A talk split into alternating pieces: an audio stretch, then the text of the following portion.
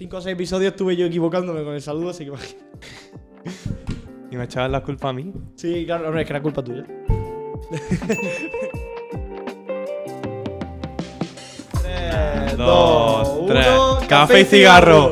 Estamos despiertos. Bueno, Sí. mira, eh, no ha hecho la palma, pero ha hecho la última parte, eso vale. Con intensidad. con Claro, exactamente. como nos bueno, gusta. estamos hoy aquí con Paco Becerra, eh, dramaturgo reconocido de, de aquí de Almería, que ha venido para echar aquí la tarde y contar un poco eh, su obra y, y todo lo que se dedica últimamente. Preséntate, cuéntanos quién eres, a qué te dedicas. Yo me llamo Paco Becerra, soy de Almería, eh, del Alquián en concreto, y soy dramaturgo.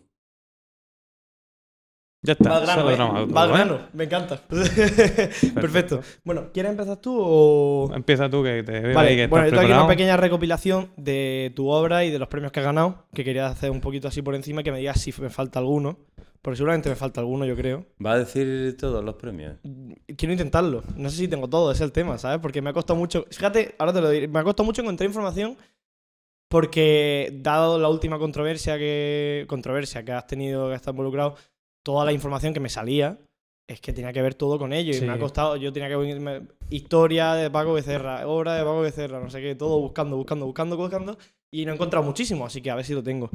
Eh, hombre, textos tienes bastantes, la verdad, para que, joder, una hora bastante extensa. Eh, mi peque- el pequeño pony, estrenada en el Teatro de Bellas Artes de Madrid. El señor Ye ama a los dragones.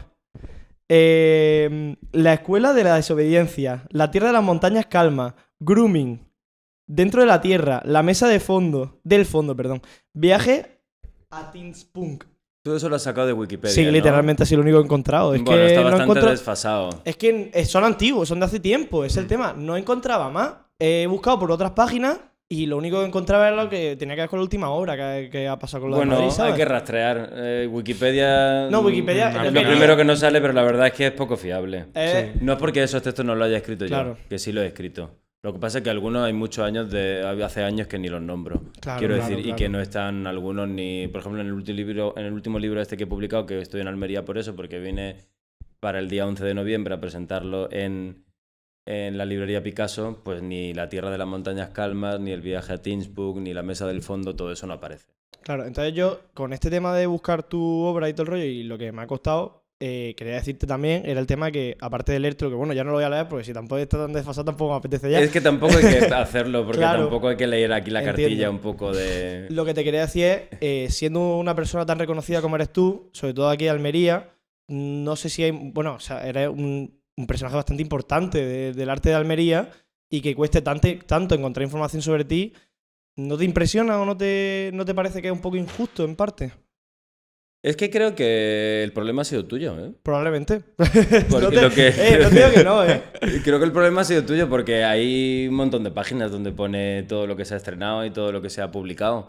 Lo que sí puede ser, yo claro, en los últimos meses no me he googleado. Mm. Quiero decir, pero lo que sí puede ser ahora es que a lo mejor al meter mi nombre sí que aparezcan toda la información de los últimos cuatro meses, No, Claro. claro, es que es muy extensa y a lo mejor para bajar en el crawl, en No, el sí, rol la o en como se llame, último. para llegar a lo mejor, o sea, hay tanta información de los últimos cuatro meses donde no se hace un resumen de mi trayectoria, puede ser que para llegar a las páginas anteriores donde sí aparece, eh, pues cueste trabajo eh, bajar. No, Eh, también te quería no lo decir. sé, claro. pienso eh, que puede ser una No, sí, posibilidad. y la falta de tiempo, la, la entrevista esta la hemos, la hemos concertado la- entre ayer y hoy. Sí. Pero que igualmente eh, es que ahora va, el tema este va a salir, lo de Madrid, claramente. o sea, sí. es que ha sido bastante bestia.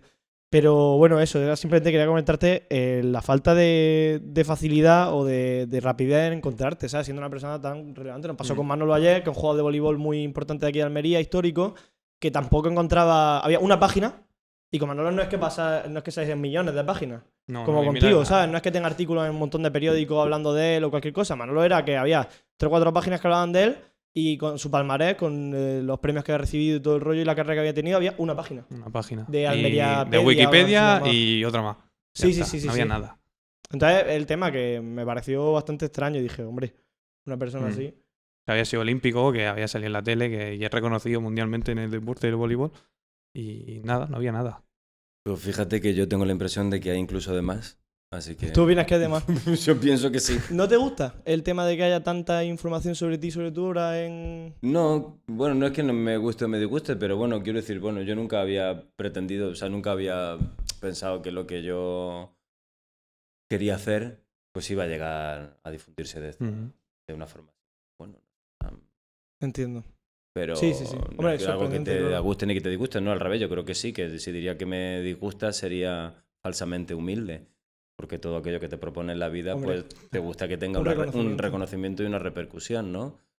Voy a, no voy a, no voy a pecar de humilde, pero, pero que al contrario de lo que de tu experiencia, yo creo que sí que hay, que hay páginas donde se puede ver lo que, lo que he hecho, ¿no? Y todas las obras Mm. que he estrenado y todo eso. Bueno, sí, sí, seguro. Vamos, seguro. seguro, un poquito más. No voy a decir que no, eres tú quien sabe más que yo. Eh, ¿Tú tienes algo que quieras Sí, preguntarle ahora mismo? Porque yo tengo... Teniéndolo aquí delante, ¿cómo surgió todo esto de, de crear arte, de escribir, de, de difundir al mundo lo que sentías por dentro y todo lo que has querido demostrar con tu obra? Bueno, pues yo supongo que ha sido no reprimiéndolo. Yo creo que esta pulsión la tiene mucha gente, pero socialmente, entre la familia, los profesores y todo como está estructurado socialmente el mundo, pues te van quitando la ilusión y las ganas. y No tienes Mm. muchos consejos alrededor y también no, no tienes referentes de otra gente que lo haya conseguido, con lo cual acaba haciendo ah, pues lo que hace la mayoría de la gente, ¿no? Que es pues estudiar una carrera de esas que tienen salida, Sí. casarte, tener un coche, una familia, una hipoteca. Yo he intentado huir de eso. Y la verdad es que tengo 45 años casi y bueno, de eso sí presumo siempre, de no tener jefe, de no tener una nómina. Eh, bueno, presumo de todo lo que el mundo, todo el Lo mundo que no lo ve como, claro. ¿no? que hace Sí. todo por, por todos los pasos que da en su vida es para eso, ¿no? Eh, de no tener una familia, de no tener hijos, de no estar casado, no- de no tener coche, de no tener ningún seguro Sí. que pagar, ni Mm. ningún alquiler, ni ninguna hipoteca.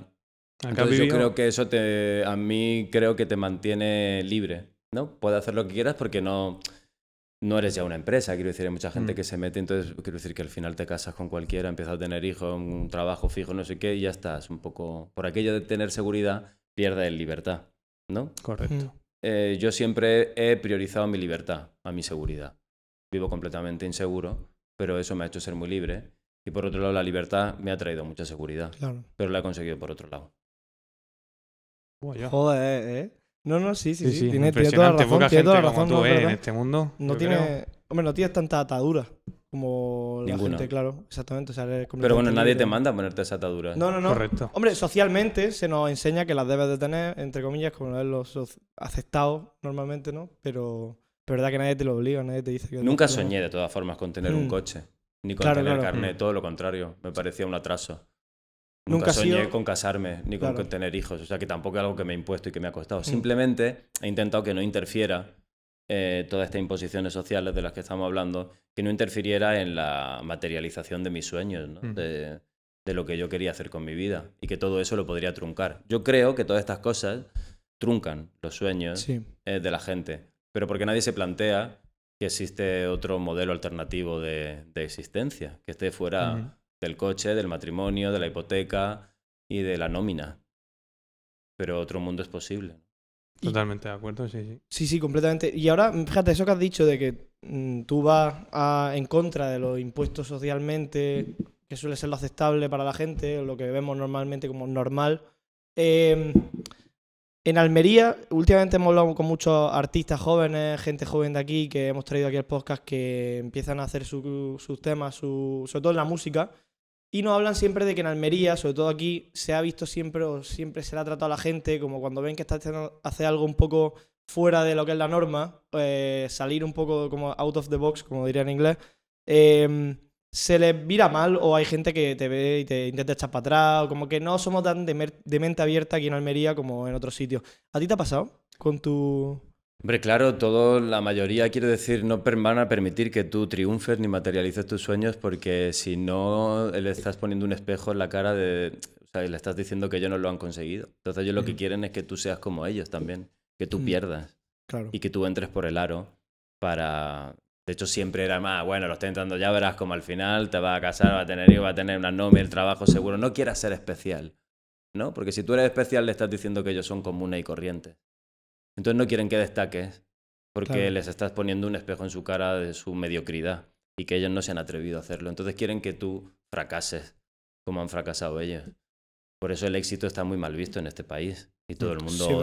odia, pues cuanto más Oscar gane Penélope Cruz y Javier Bardem, pues peor es el cine español y más mierda es ese Mm. tío y todo, ¿no? Quiero decir, no, no valoramos a, a la gente que consigue Mm. Llevar a término su, lo que se ha propuesto en la vida. La ambición está muy mal vista en este país en general. La tierra del, del funcionario, ¿no? Como Y Almería en gente. particular es una, una ciudad bastante acomplejada.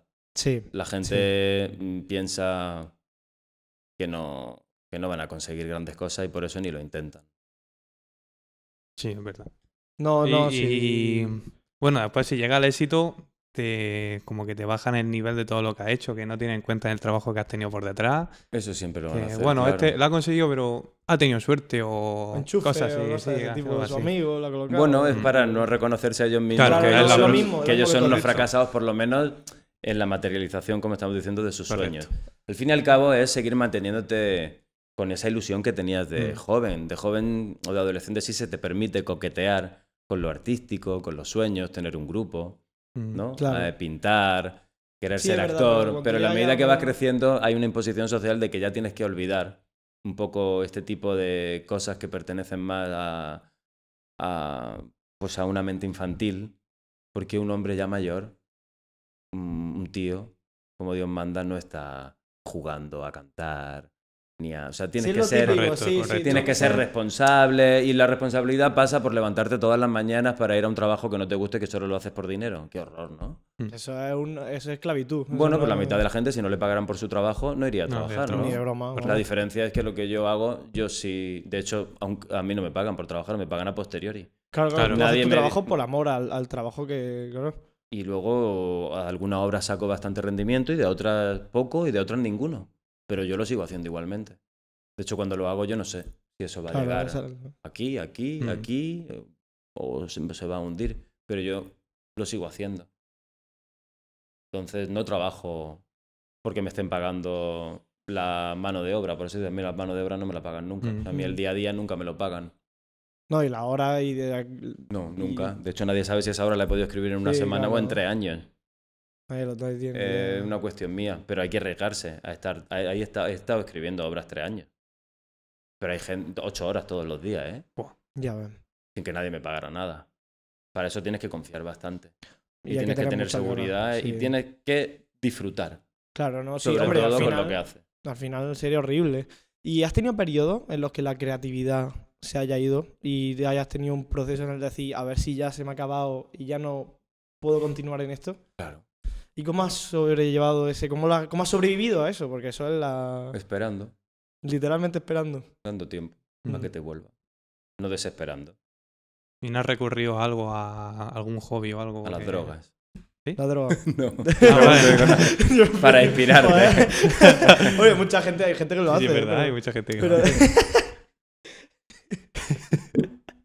No, he entendido que es una cuestión de paciencia. Paciencia. Que todo es cíclico en la vida. Y que tú no puedes estar inspirado las 24 horas. Hombre, Hombre, A no ser que sea un genio. Que te Sí, levantas y te acuestas. El artista perfecto, claro. que también te habrá pasado algún día de decir. Bueno, yo quiero no decir, paro. el Guernica pues lo he pintado una vez. Y la señorita de Aviñón, y hay varios hits en la carrera de una persona. Y dentro de los discos de un artista hay uno, dos, tres, tal, pero luego tiene 15, 16. y dentro de 16 hay muchas canciones.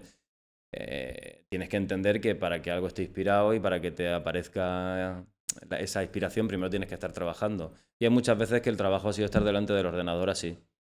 Y dudando sobre tu talento, por supuesto, y diciendo, bueno, creo que todo lo anterior salió de chiripa, porque no puede ser que yo esté con esta página en blanco tanto tiempo. Y no es que no se me ocurra nada, es que de hecho tengo cero ganas de escribir. claro. Y encima no hay ningún jefe que te esté obligando claro. a estar ahí, te puedes, tener, puedes levantar cuando quieras. Pero sabes que si insistes, de repente cuando llevas tres horas, cuatro, ¡pum!, aparece algo. Al Y te acaba- pones y cuando estaba a punto de dejarlo, ¡pua! te quedas tres horas más. Entonces al final te tira ocho horas. Pero de esas ocho horas hay cuatro que te has pasado así, sin saber. O estás escribiendo algo y llega un momento que no sabes cómo continuar. Y tienes que parar. Y a veces para encontrar esa otra escena, esa otra palabra, ese otro concepto, que te va a llevar hacia lo siguiente, no sabes cuánto puede durar. Puede ser un segundo, puede ser un mes. Y a veces puede ser tanto que abandona el proyecto. Cuántos se Ujú. quedan también en el cajón.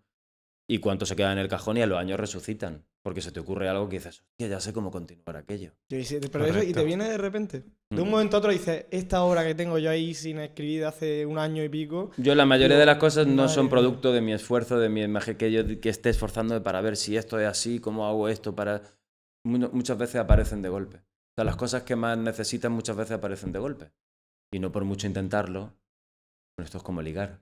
Mucho que te lo proponga y te pongas guapo, dices esta noche, esta noche y sale y te quedas hasta las 6 de la mañana, el último de la discoteca, para que te toque la, esco- la escoria ya de lo que quede. Hay que Y no, como y, no y pasa. Claro. Y no sucede. Dices, madre mía, y otro día que no te has preparado, Hmm. que era el día que vas más feo, Mm, que no te Y has es puesto nada guapo y de repente aparece porque esa otra persona se ha fijado en. Correcto. Esto es igual. No es que tú vayas detrás de las cosas, sino que esas cosas vayan Ya. detrás de ti.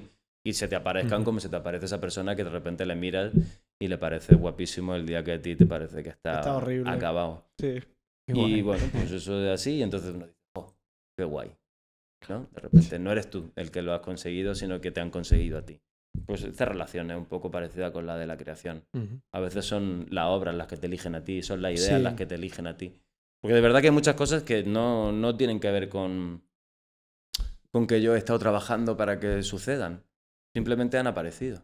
Han aparecido en tu Correcto. cabeza. Mm. A lo mejor son el producto de pensarlo mucho tiempo y luego cuando no lo estás pensando aparece. Entiendo, sí. Mm, Pero. Sí, yo sí. tampoco sé de dónde vienen exactamente. Mm, ¿Consideras que esto se entrena, que la creatividad se entrena hasta este punto de, de llegar? ¿O consideras que es un cierto grupo de personas que mm, por una característica suya les llega? O sea, es decir, que tienes que tener algo que se entrena, pero que a la misma vez tienes que tener algo en ti que ya haga que eso haga clic y funcione. Se entrena como se entrena el deporte. Sí, Pero efectivamente hay personas que genéticamente van a estar mejor dispuestas para el Mm. deporte. Como que y tiene ese talento, personas ¿no? que genéticamente mm, mm, genéticamente no va a tener un- una complexión atlética. sí. Pero también es cierto que personas sin ninguna complexión atlética pueden llegar a esforzarse tanto que llegan a conseguir más que otro que ha nacido bendecido genéticamente. Sí, sí, sí. Eh, correcto, bueno, sí, es sí. una combinación de cosas, pero mucha gente con talento desperdicia su vida porque no, que, o sea, desperdicia su, su- Su talento. sí. su talento porque no se esfuerza y porque no lo cultiva. Tienes que cultivarlo. Mucha gente tampoco tiene la oportunidad de darse cuenta que lo tiene, ¿no? También puede ser fijo que pasa que hay muchísimo... Bueno, hay gente que nace y canta como los ángeles Sí, es verdad. Correcto. y todo el mundo se da cuenta a su alrededor. Mm. Otra cosa es que nazca en un sitio deprimido artística, culturalmente, en el que Que se dé poca importancia. y cuánta gente canta sí. fenomenal y nunca lo Y nunca llega nada porque sabe que vive en una cueva allí Claro. en mitad de un cerro y dice Mm. yo cómo voy a ser cantante. Quiero decir, sus sueños están limitados por, por, Por el contexto social conocen, también claro, y sí. económico en el que Sí. viven y, y a lo mejor como mucho piensan que pueden ir a la Bosque Claro, o a dice- un Correcto, Got sí, Talent sí. que te den un Sí. pase de oro. que no hay más que no hay más que eso, ¿no? Hay O otro que mundo aparte, pero eso. eso es como llegar directamente, ¿no? De tu Mm. casa a la tele, al pase de oro y a los billetes esos volando. Sí, Pero eso es un engañabobo, correcto. porque es un engañabobo. Sí, ¿eh? sí, sí. Como si no puede ser el cinturón de negro de karate de tu casa al... Claro. Mm. Tiene que haber un recorrido para las cosas. Y un entrenamiento y todo. No claro, se sí. puede pasar de, de la risa al llanto y de la soledad al tumulto. O sea, del, de la- del 0 al 100. Eh, Porque entonces es un golpe de suerte. Correcto. Claro. Y no se puede vivir de la suerte. ¿Y en tu caso? Porque la suerte pasa una vez. En tu caso, ¿cómo fue ese recorrido? Del 0 al 100, podríamos decir. Bueno, pues del 0 al 100, el 0 estaba con 14 años cuando empiezo a hacer la primera obra de teatro y tengo 44 años ahora, se han pasado 30 años. Yo no sé si estoy en el 100, nunca se sabe. Nunca lo, bueno, lo sabrás a lo mejor al final de tu carrera. Cuando dirás, te mueras, "Bueno, te no, el- 100". pues a lo mejor el 100 estuvo cuando tenía Claro. 40 o 50 porque luego fue bajando. Nunca Y- sabes si está en el pico más No alto sabes de tu si puede proyección 100, o puedes claro. llegar a más. Eso nadie te lo va a decir. Pero por eso no tienes que dejar de insistir. Hay muchas cosas que si, si hubiese hecho tirado la toalla hace 10 años no nunca hubiesen ocurrido. Madre mía, Dios, que me está encantando. Yo estoy embobado, yo sí, es que no Oye, puedo. espérate, ha dicho, ha dicho que tienes 45 años, ¿no? Sí. Sí. Pues si estás jovencísimo, pues Yo le he dicho que- lo mismo, que yo le he te dicho cuida. lo mismo. No. Sí, sí. No, gracias. Eh, que lo que te iba a decir es que, y ya hablando de este tema, ¿separas la obra del artista? ¿Crees que es importante separar la obra del artista como artistas que han sido malas personas fuera del arte y luego han hablado de Y temas? de hecho pienso que cuando estudiemos este tiempo dentro de muchos años nos avergonzaremos de, este, de, este, Claro. de esta corriente de cancelación. Uy, la cancelación es... eso Eh, también es una muy... Bueno, eso, es- eso no separar Claro. al, Al sea, artista de la obra, exactamente. Claro, la razón, cancelación es porque como ha sido una, una persona éticamente reprobable, pues cancelamos su obra, aunque su obra sea una maravilla, solo Mm. porque él... Ya no... eh, a mí me encanta Elia Kazan, todo el que las películas que hizo de un tranvía llamado Deseo, Mm. que llevó el Tennessee Williams al cine. eh, y bueno, colaboraba con los americanos, con los nazis en la caza de brujas, contra los comunistas y tal. Bueno, eso no quita... Hay Sí. gente que es absolutamente contraria a mi ideología, pero Ujú. artísticamente considero que han hecho ah, unas obras de arte mucho, superior, mucho más superiores a otras personas que sí que comulgan con mi ideología, pero eso no quiere decir que tengan Correcto. un talento artístico superior. O sea, yo sí separo absolutamente. Y sobre todo porque el artista nunca ha tenido que ser ejemplar. Claro. No tienes que esperar un modelo de un artista. No, al contrario, es que un artista ha sido siempre todo lo contrario. Es que esto es una cosa nueva. No, claro. O sea, una el persona- artista era alguien que, que tenía que conocer el lumpen, el bien, el mal, las drogas, la prostitución, la pederastia, para hablar de ello. Sí, que tenía que conocer los tabúes. Un artista se supone que habla de todo eso de que la sociedad no se permite hablar. Por lo menos en el teatro podemos hablar de los tabúes, de cosas que no se pueden hablar en la tele, no se pueden hablar en la mesa de una casa comiendo, que no se pueden hablar en, la educa- en una clase. Está ese otro sitio donde está Eurípides ya hablando de una obra de una mujer que se enamora del hijo de su marido y se lo quiere tirar Sí. Sea, de tabúes de, que tienen que ver con el incesto, con, bueno, pues con saltarse la ley, transgredir. Ahí tenemos a Adela de Bernarda Alba, que la madre dice, aquí luto, pero Aquí, de claro. repente la niña está en su edad y dice, "Ojo, cuando estaba a punto de tirarme a Pepe el Romano, va y me prohíben salir de Sí, casa, pues sí, ella sí. salta los muros de allí y caiga el padre, la madre y todo. Bueno, al final, Antígona también, toda la obra de teatro tiene que ver con, ir en contra de la situación establecida. Quiero decir, Mm. con transgredir los límites de, lo, de, de la ley. Con ser un criminal. Sí, sí, no, es verdad, es verdad. El artista, Eh, el artista es el que vive.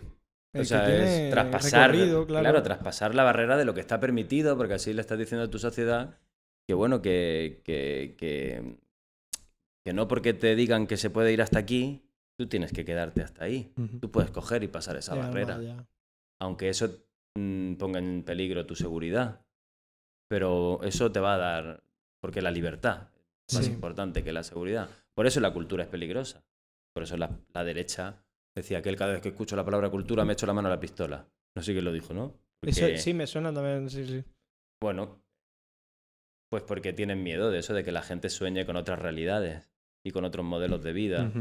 Eh, que no sí, como ese que- control, ¿no? La, la- Sí, porque la- al final- la- Claro, el entonces la arte rompe gente- con la- el control que ejerce la Exactamente. cultura sobre Y la... señala el poder, Claro. siempre.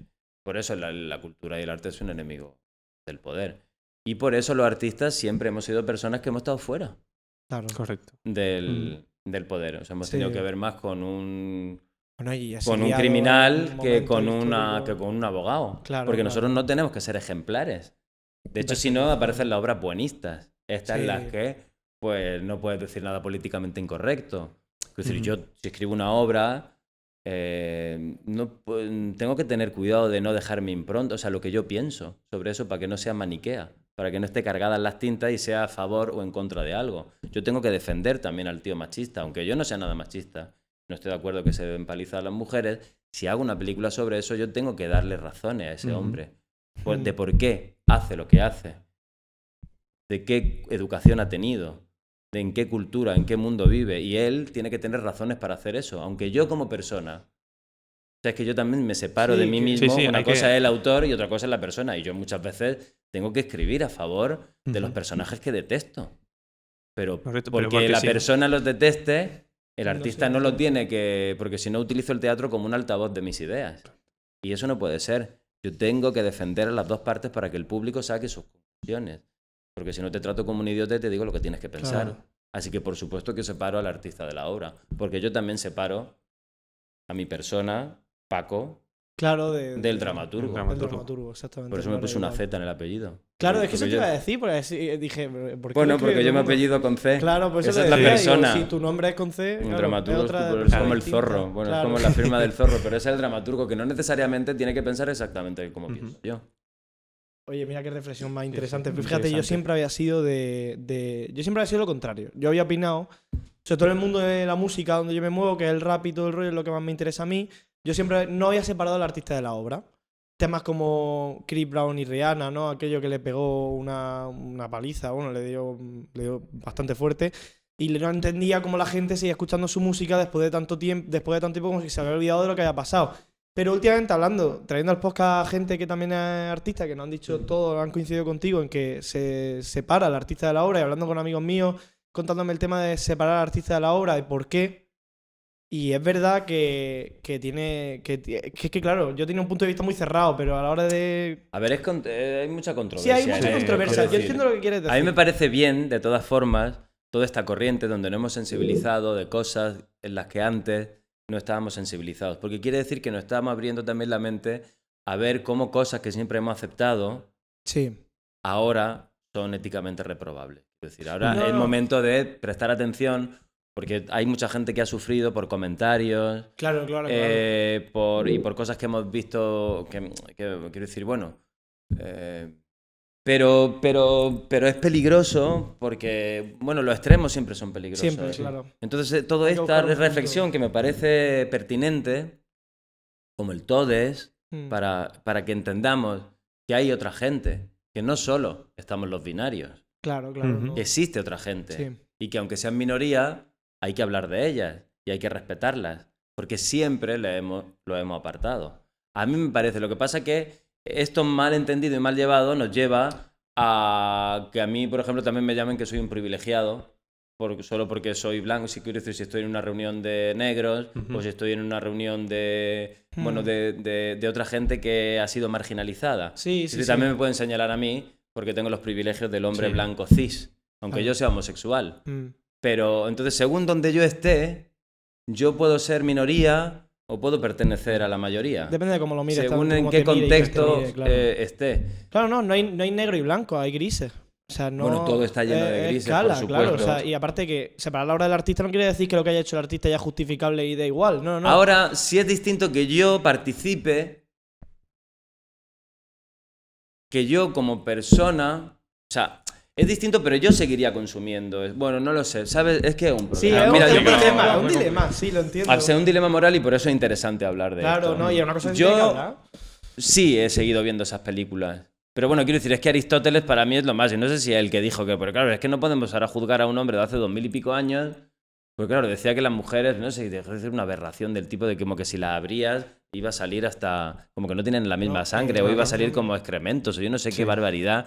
No quiero decirlo. Lovecraft su- Sí. era un racista increíble. Era, y, su, y su representación de los monstruos y todo lo que ha hecho, sus obras son mm, utilizadas y como referencia en un montón de videojuegos, de, de películas de todos sitios. Y, decir, y era, lo que quiero decir es que lo que tú dices, no, hay, no te debes de ir a los extremos. O sea, ni que se separe al artista de la obra significa que lo que haya hecho. A ver, yo malo- no tengo nada claro en esta vida. Claro, no, claro, no. Entonces, igual que te he dicho esto ahora que estaba súper seguro, ahora, te, ahora digo que no estoy no. de acuerdo con nada de lo que he dicho. Claro, pero me refiero. Porque, por ejemplo, no estoy de acuerdo que todo esto es fútbol, que- en el- con el fútbol y que todos estos futbolistas vayan a Qatar.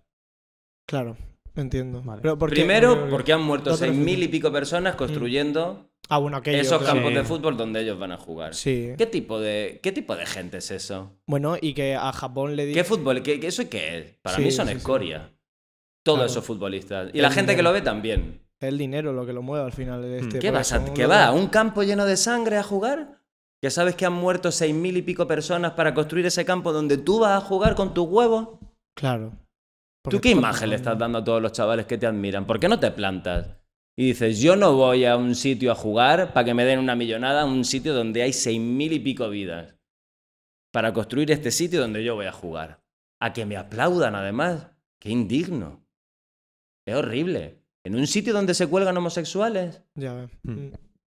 Y España no va a llevar la banderita gay, me cago en todos los futbolistas. Si lo han Y en todos los que lo ven por verlo. Porque están Sí, colaborando con eso. tú sí eras- Ahora otro me podría decir que yo estoy colaborando también con todo esto de las películas que estoy viendo de los tíos que han sido que han hecho cosas. Claro, Quiero sí, decir, sí, bueno, por- entiendo por- que estamos todos pringados. Correcto. Todo el mundo es está lo que quiero decir, claro. pero creo que va siendo el momento de pararse también un poco y decir, a ver a dónde estamos yendo. Mm. Porque a mí lo de Qatar sí que me parece bravo por Dualipa, Hmm, que acaba de decir que ella no va a Qatar a cantar. Hombre. Y más teniendo una legión de seguidores homosexuales. Ujú. ¿Quién eres tú? O sea, ¿cómo puedes hacer eso? No, esto, lo- mira, me recuerda mucho lo que estás diciendo a. O sea, tú, tienes una responsabilidad con la sociedad. Todos Claro. tenemos una responsabilidad con la sociedad. ¿Cómo voy a tener a mi hijo viendo ese, partido, ese campo de fútbol donde han muerto seis mil y pico personas? ¿Aplaudir a qué? ¿A España? ¿Qué es España? ¿España va a jugar en un, en un campo de sangre? ¿Y los niños van a ver eso? ¿Qué sociedad estamos creando? Habrá que decirle a esos niños que esos campeones que tienen por héroes Están jugando en un campo que se ha cobrado seis mil y pico vidas. Para que- construir el eso. que O el sea, que sea las él- leyes que tienen, Y que o sea, país tiene esas leyes y que Mm. estamos contribuyendo a eso. Y que de hecho han dicho a la gente que si ven a alguien que mm, se vaya, que dé la imagen de homosexual o cualquier cosa, no los van a dejar entrar ni al hotel, ya que sean gente que vaya a ver en los ¿Y partidos. de ¿no? verdad vamos a ir? O sea, la- eso lo han dicho en Qatar, han dicho que no van a dejar que la gente se que dé mucha imagen del tema. O sea, que encima no puedes tener mucha no pluma. O sea, tú imagínate. Y aparte, ¿sabes? pero es que no hay heteros que tienen pluma, ¿cómo No, se va a saber quién es marica? Anda, anda que no, porque a, ojo Pero a aquello decían, Pero es que ¿sabes? eso es genético, que es eso que se lo ponen en alguna Claro, parte. Claro, claro. Aparte, luego- tú también puedes ser hetero y haber tocado un día una polla. ¿Eso ya te hace mm. maricón o no? Y, a ver- Y y a eso ver, que no pero- les pasa nada. Exactamente. O y sea, no- que aquí es es parecerlo, no serlo. Porque habrá también muchos maricas que no lo parezcan. Claro, no, y lo que a ellos les dé la gana. Y, y- y- y la persona que está mandando a matar a esa gente, ¿quién? ¿Qué ha hecho ese hombre? Es el que sabemos nosotros lo que ha hecho en su privacidad y lo que ha elegido y lo que no ha elegido. Bueno, pues Eso entonces lo sabe el solo y él puede hacer lo que le dé la gana, pero los demás no. Pues el vamos, fútbol entonces, ¿qué? Claro. Negocio.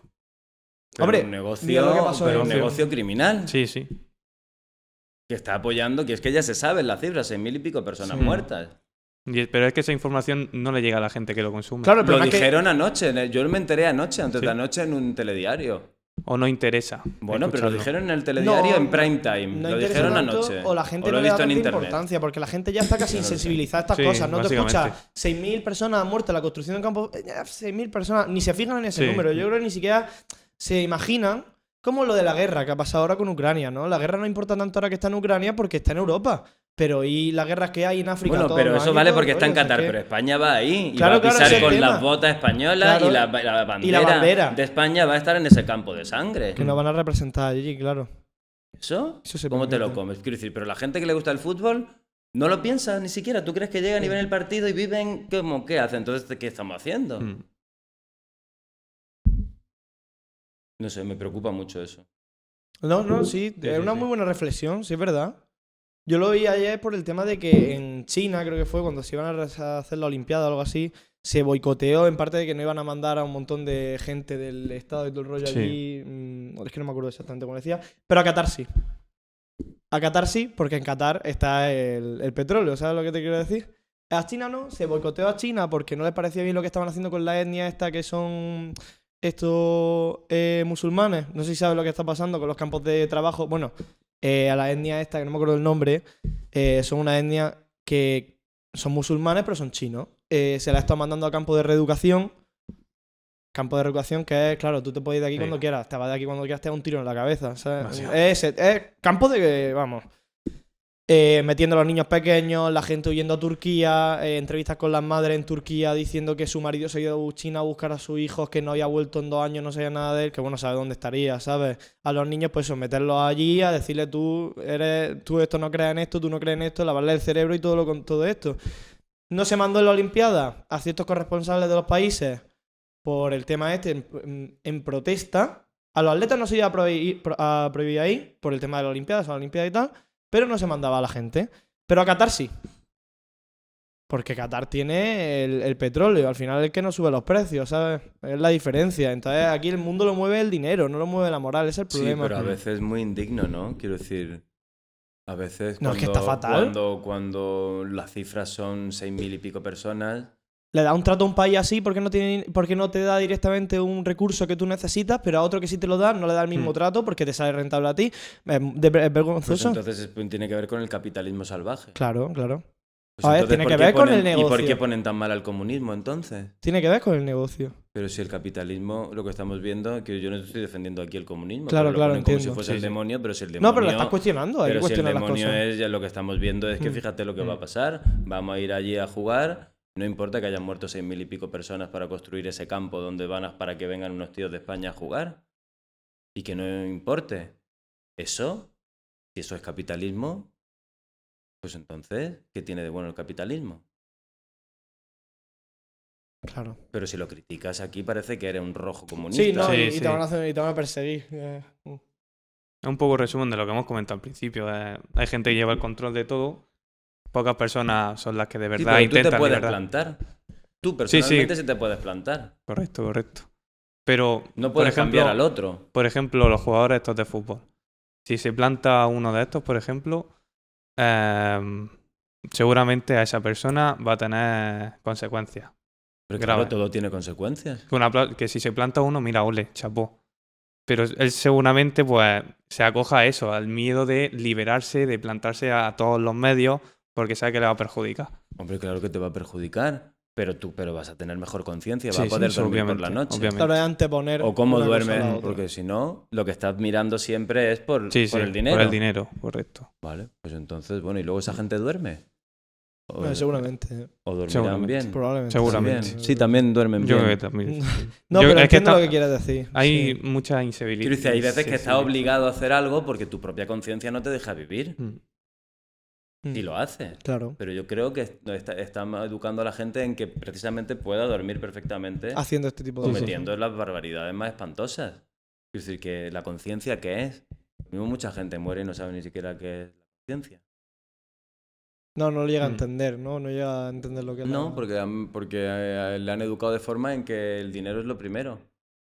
Y No, es- lo que se nos enseña desde pequeño, siempre. Tú trabajas por dinero, tú vives por dinero porque el de dinero hecho, es lo que ¿cuántas veces te han dicho eso, no? Que no tiene salida, aunque te guste, estudia esto, que aunque no te guste, Porque porque, no va a vas a tener más dinero. dinero. Pero qué barbaridad es esa. Siempre Aparte, ¿quién te ha dicho a ti que tú vayas a ganar más dinero con eso?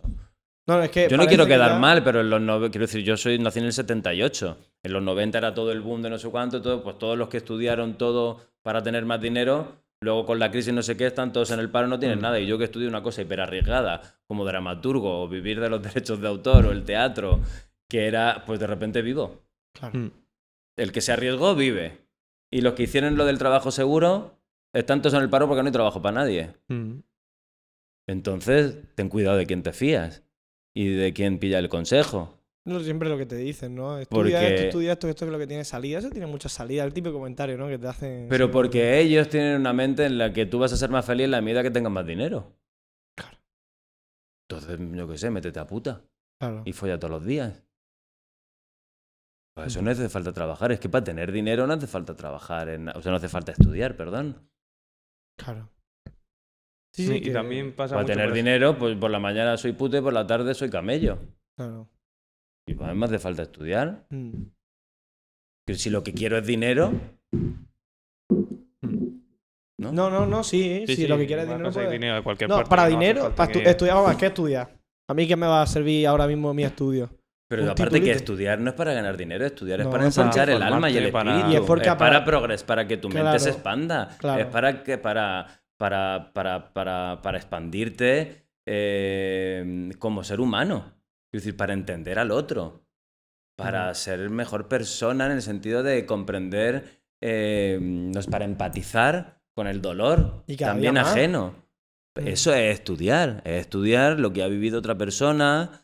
eh, de, eso, de eso se trata, por eso se lee, por eso se ven películas, para entender que nuestra vida, donde hemos nacido, que existen muchos más sistemas, muchas más formas de pensar, que han existido muchos sistemas políticos, o sea, para una, para tú y también para elegir. Para eso se estudia, formarte para saber, para, para poder elegir, y- porque si no sabes, puedes elegir entre tres cosas, Claro. que son las que hay en donde has nacido.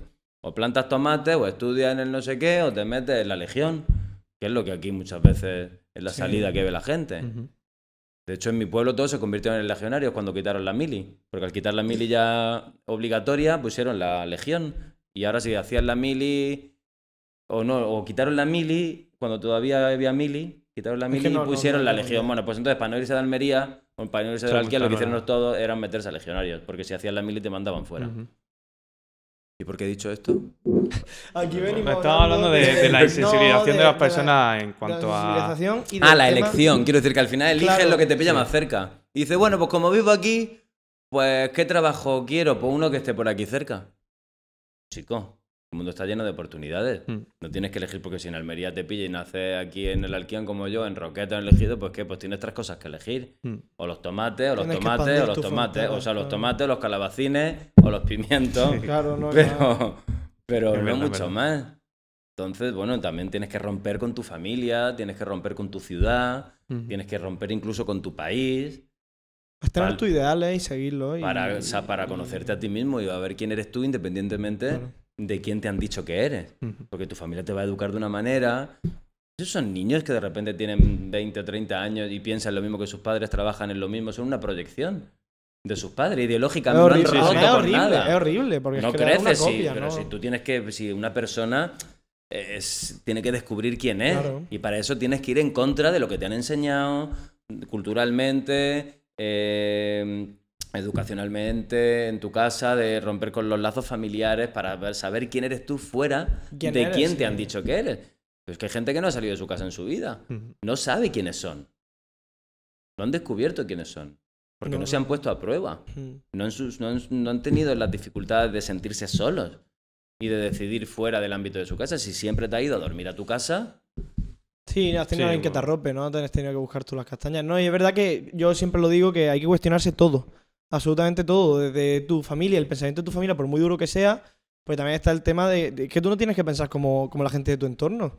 No tiene- y además. es más, la- sería una obligación que tú no tuvieras que pensar horror, ¿eh? como la gente de tu entorno, porque eso ¿eh? quiere decir que tiene un pensamiento crítico. Claro, qué horroroso es tener amigos que solo piensen lo mismo que tú. O tener padres bueno, que solo piensen lo mismo que tú. gente... No tienes una opinión contraria. No tiene a nadie que te discuta las cosas. No puedes entender a otra gente. No, ¿eh? no evoluciona en la discusión. Claro. Discutir en francés es dialogar. Claro. No es discutir de. no es peyorativo. No, es que aquí en Es España. la discusión. La discusión enseñado- quiere decir que es positiva. Claro, Porque claro. hay un enfrentamiento de, de posiciones y con lo cual sí. se discute y con lo cual se discierne, se, se, se discurre y se llega a conclusiones y a veces puede que termines pensando un poco diferente de cómo piensas y entiendas la otra parte. Y te abre la mente. Es que aquí en España se nos enseña desde siempre que la discusión es un problema y que hay temas tabúes como la política, por ejemplo, que tú en tu familia no puedes hablarlo. A mí me lo dicen todos Porque los días. se Ayer me dijo mi padre, joder, en todo metes la política.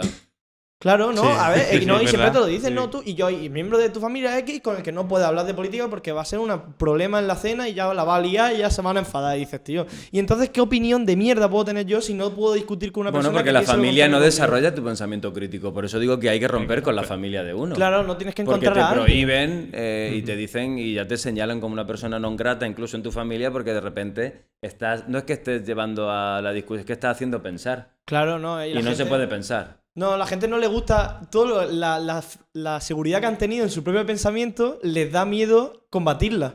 Eso. Les da mucho miedo. les da- es que les asustan. Y es- eso es lo que los lleva a enfadarse, porque al final el cabreo y el tema de querer una, una discusión de golpe no es más que por falta de, de maneras de, de rebatir y de defender tu idea. O sea, es que la gente tiene las miras muy finas, no sabe mirar más allá de, de lo poco que han tenido en su vida. Pero es lo que hablábamos el otro día con, con Manolo, que nos hemos acomodado a un tipo de... Claro. est- Estuvimos comparando la sociedad de hace unos años con la de ahora, en cuanto ya a jóvenes, que hemos vivido ahora como una etapa de más arropado, todo, plan, que ya nos dan todo hecho, que no tenemos que irnos a otro lugar a ganarnos el, el dinero, el pan, la comida de cada día, y al final estamos en un modo de, vale, estoy aquí sentado que vengan las cosas, esperando a que me venga todo y pues ¿sabes? como que nos hemos idiotizado, entre comillas. Bueno, es que O creo que es antinatural. Es dado, antinatural. claro. Uno viene al mundo aquí, te tiran aquí para, Para que tú busques. para que empieces. Claro. Puede ser es que tú tengas 40 o 50 años y que tú no hayas salido. No, Eh. hombre, ya ves, que no hayas visto nada. No sé, que tu campo de acción haya sido este. Bueno, sí puede ser. A ver, tampoco estamos aquí para criticar a la gente lo que tiene que hacer y lo que no, Claro, pero que es un desaprovechamiento de la propia existencia. Te dan una oportunidad que es única. En principio no vamos a hacer más veces. Sí, no, no, Eh, no. Estamos aquí para algo. ¿Para qué estamos? Para descubrir por lo menos quiénes somos y qué Mm. somos capaces de hacer. Y qué podemos aportar. también a, al mundo. O a lo mejor yo estoy loco. No, no, no. y sí. pienso como si, Comparto no sé, como si, de quiero decir, pero tenemos derecho a sentirnos importantes. Mm. Completamente. Eh, porque si no, lo que nos están diciendo es que no valemos nada, que no pintamos nada, que no vamos a llegar a ninguna parte y que solo somos una rueda del engranaje para que todo vaya igual y que estén pues las familias, el co- de, los del coche vendan y la gasolina y los libros del niño y el uniforme y el no sé cuánto y las de los seguros sirvan y la hipoteca y los bancos y al final nosotros somos ese conejillo de indias. No, tío, rompe todo eso. No te cases, no cojas ninguna hipoteca. No, no, no, no, no eche gasolina. Están los transportes públicos. Yo llevo toda mi vida cogiendo el transporte público. Ujú. Pero para eso en mi pueblo creo que hay dos personas en el Alquian que no tienen coche de mi edad. El Gualo, que se llama, y yo. No conocemos a nadie más. Igual. Y en realidad la gente nos ve como unos perdedores. Porque un tío con 45 años que no Sí, que no tenga su coche. coche. Mm. Sí, pero luego mírate a ti, con la pedazo de carrera artística que llevas tú detrás, y si no has tenido coche, no te ha hecho falta. Yo, para ¿tú triunfar. ¿Qué tiene que ver? Que es un hasta Claro, ridículo. claro, Mira pues lo que has conseguido decir, sin tener coche. Que no bueno. es necesario, que n- no claro. influye en lo demás de tu vida. Que, No, pero es que no entiendo. El coche es como, no lo sé, es como un diseño, como un algo que casi como iniciático, ¿no? Que cumples 18 Sí. años en el sentido de que tú ya te, te reafirmas en algo de alguna manera y cuanto más cateto más todavía. El coche llega antes. Bueno, es que yo en Madrid no me subo en un, un coche. Yo 25 años me subo en un coche cinco veces. Porque no tengo ningún amigo que tenga coche. Vivimos en el centro y Ya, coge, quiero decir, es que un coche no puedes coger para ir de sol a. Gran Vía de Malasaña, Lavapiés, es que no puedes. Se llega más porque rápido no hay aparcamiento, es que no existe. Entonces tú vas andando y aquí en el Alquián, pues me sigo cogiendo. Ahora cuando me vaya de aquí, pues me seguiré cogiendo mi autobús. Que no por verá y me deja en el Alquián. Bueno, dile tú a uno ahora que coja. pues, y dice, ¿qué dices? Yo, hago que no, no, yo tengo mi coche, voy a coger yo un autobús. Es como casi Sí, sí. indignante, como que te quita categoría. Mm. ¿No? Si tú tienes que coger el autobús y se supone que tú no has hecho nada en la vida, que no tienes ni tu coche, bueno, te barra de mí toda la vida y no tienes coche todavía. Siempre la gente, y tú con 45 años y no te has sacado todavía el carnet. Una cosa rarísima. Como que parece que no es sí, un hombre de verdad. Mm. Pero de verdad, ¿eh? Que me lo dicen siempre. Y no te has sacado todavía el carnet. No, y te sí, ponen sí, la... se y si tus ¿eh? padres se ponen mal un día, ¿qué? Claro.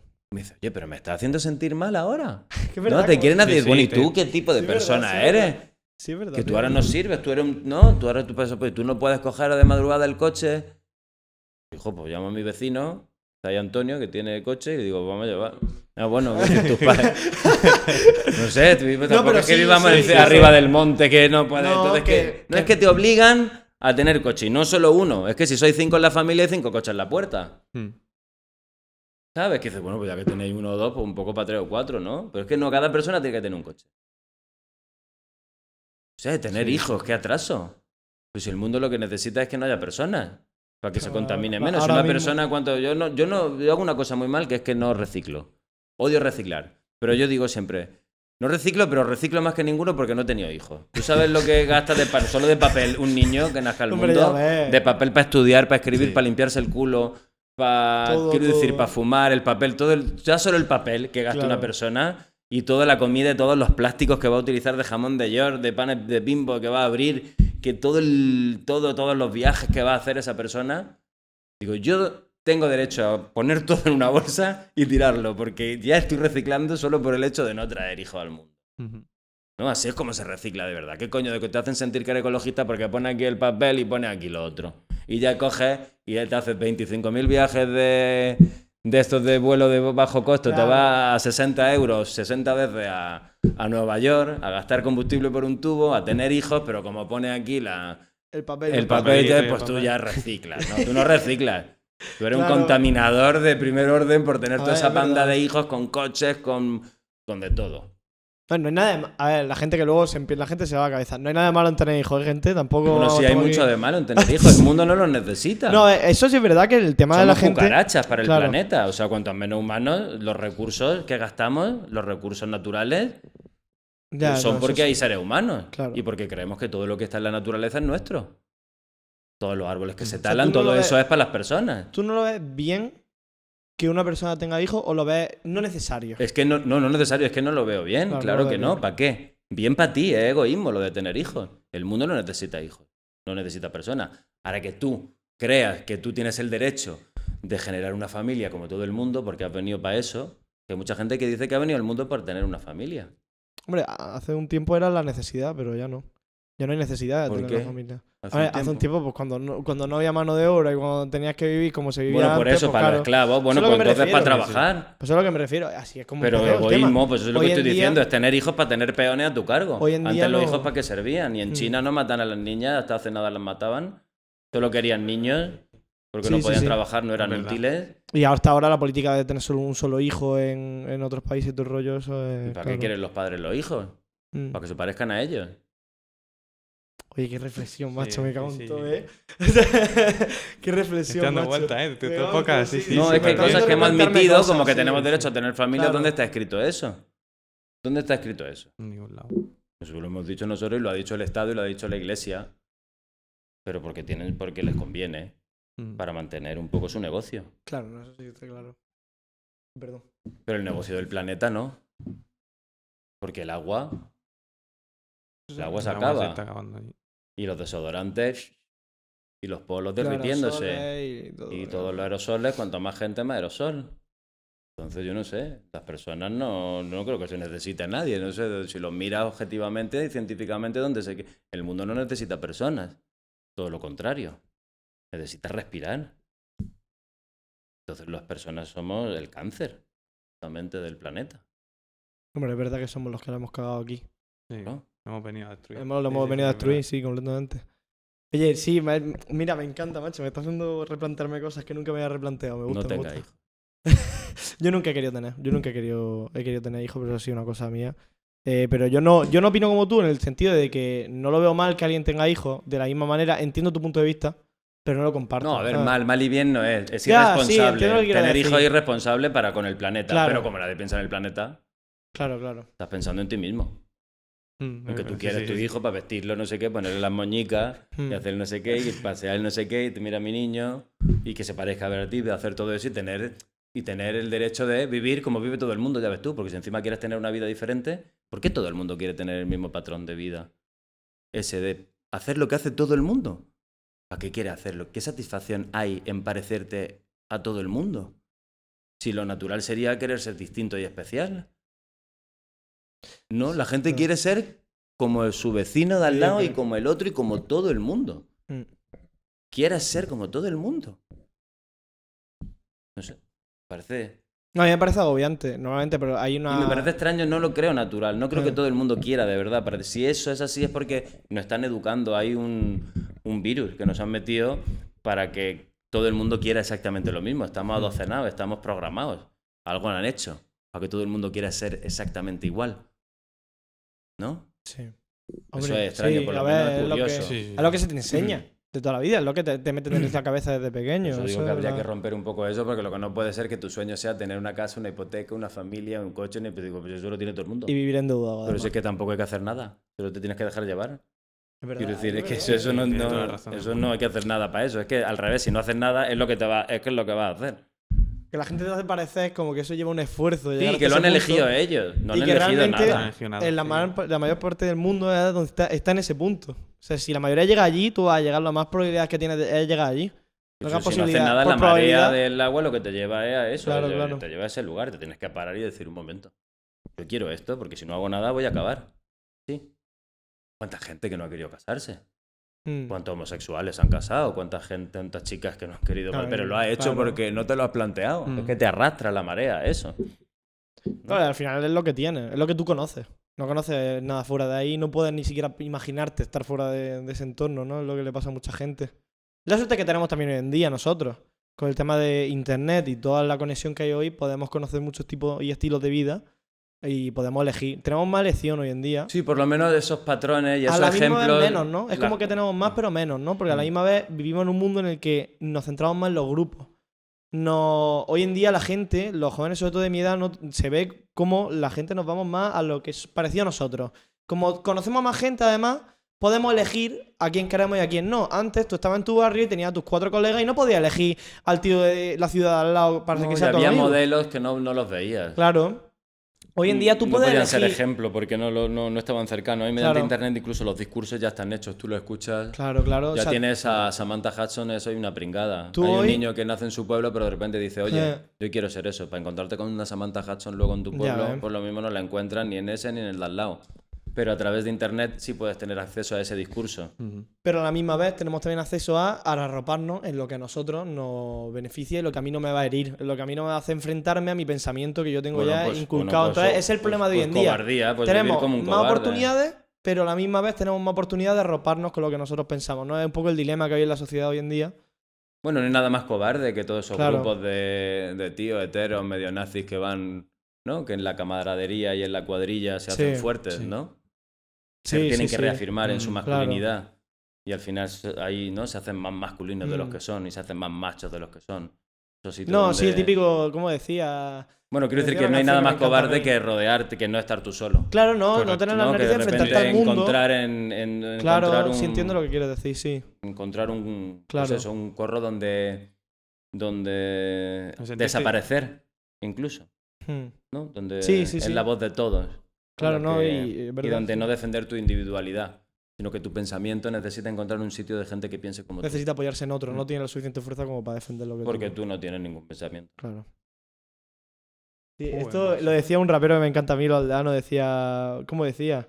Tú solo en grupo te mueves porque solo con nadie te metes y hablas de más cosas tal. Decía, la barra era distinta, tenía un poco más de contenido, ¿no? Pero claro, al final era lo Muy que quería venir a decir, ¿no? Que no la gente se escuda en su grupo y el típico grupo, como tú has dicho, de chavales que solo se meten en grupo con los demás y solo son unos cagados, que es lo típico, ¿no? Solo no eres nadie. Claro, o claro. no tienes ni siquiera pensamiento. No tienes personalidad, la gente que no tiene personalidad, que se, además, yo creo que todo el mundo conoce a alguien que se junta un día con un grupo, es de una manera, el día siguiente se va con otro grupo y Y es de otra manera completamente sí, distinta sí, y dices, sí. tío, ¿pero esto qué es? ¿Tú quién eres? No eres nadie. La copia de la copia. Eres- no eres nadie, eres literalmente un espejo de lo que te rodea. Yo, bueno, ya quería preguntarte por lo, lo que ha pasado. En, si querías hablarlo, vamos, y contarnos tú desde tu perspectiva, ¿qué ha sido lo que ha ocurrido en Madrid con tu obra? ¿Sabes la verdad? No tengo ganas de hablar de eso. ¿No quieres hablarlo? No se habla, no sin problema. No es que no quiera hablarlo, es que lo llevo hablando hasta la saciedad. Sí, claro, que una está- conversación mucho más... No, me está encantando, ¿eh? Sí, sí, Sí, Yo quería hablarlo que- porque era lo de a la actualidad, pero. Pero sí, coincido que está bien. Estoy Vale. cansado. Claro, y, normal. Y bueno, creo que la gente, si le interesa, se puede meter en internet y poner Sí, que ahora está en... en mi nombre y hay ríos de tinta. Pues fíjate, para cambiar de tema. Y hay podcasts ya también que he hecho en Carne Cruda, Sí. en Puedo Hablar, en Radio 3. Que ya hay demasiada información del tema, Bueno, no es que ya lo he dicho no en vamos otros a... programas. Podría volver a repetirme y decir lo mismo, pero me parece mucho más interesante de Sí, lo que estamos perfecto. hablando que volver yo a contar mi historia. Vale, la perfecto. Genial. Pues mira, eh, yo eh, me pasó hace poco, ya cambiando de tema, estaba en Murcia y íbamos por la calle y se me acercó un hombre mayor que estaba como vendiendo una- unas pinturas que había hecho él ahí en la calle, ¿no? Tiró en la calle. Y me dijo una frase que quería preguntarte, me interesaba y digo, a ver si este hombre va a tener respuesta. Eh, me dijo, ¿tú qué opinas de que eh, el arte viva en los museos y que los artistas vivamos en la calle? Y entonces yo hice, yo mm, mm, tuve una reflexión y dije, joder, ¿qué trabajo de mantener el arte y de mantener a nuestro artista estamos haciendo si al final el arte viene de un artista? ¿Por qué no mantenemos al artista en vez de la- de- de- del producto final? Si el que nos da el producto es el artista. Es como nos gusta la leche, pero las vacas las tiramos a la basura. ¿Sabes lo que te quiero decir? ¿Qué opinas de eso? Es que es un tema. Claro, me hizo pensar. Yo dije, Buena, una- sí, sí, iba sí. con Iván y Iván se rió, no sé qué. Yo, yo, pero yo me llevé la frase y dije, joder, el arte vive en los museos y los artistas viven en la calle. Es que es verdad, Pues mira, de eso va la obra de Santa Teresa que he escrito. justo. Por la que ha habido la polémica y así hablamos un poquito, pero no lo hablamos. No, no, Sí, claro, sí, sí, claro. no te preocupes. Eh, una de las cosas de la- sobre la que va la obra va exactamente de eso. Teresa vuelve, Santa Teresa de Jesús vuelve después de 500 años a la vida. Hmm.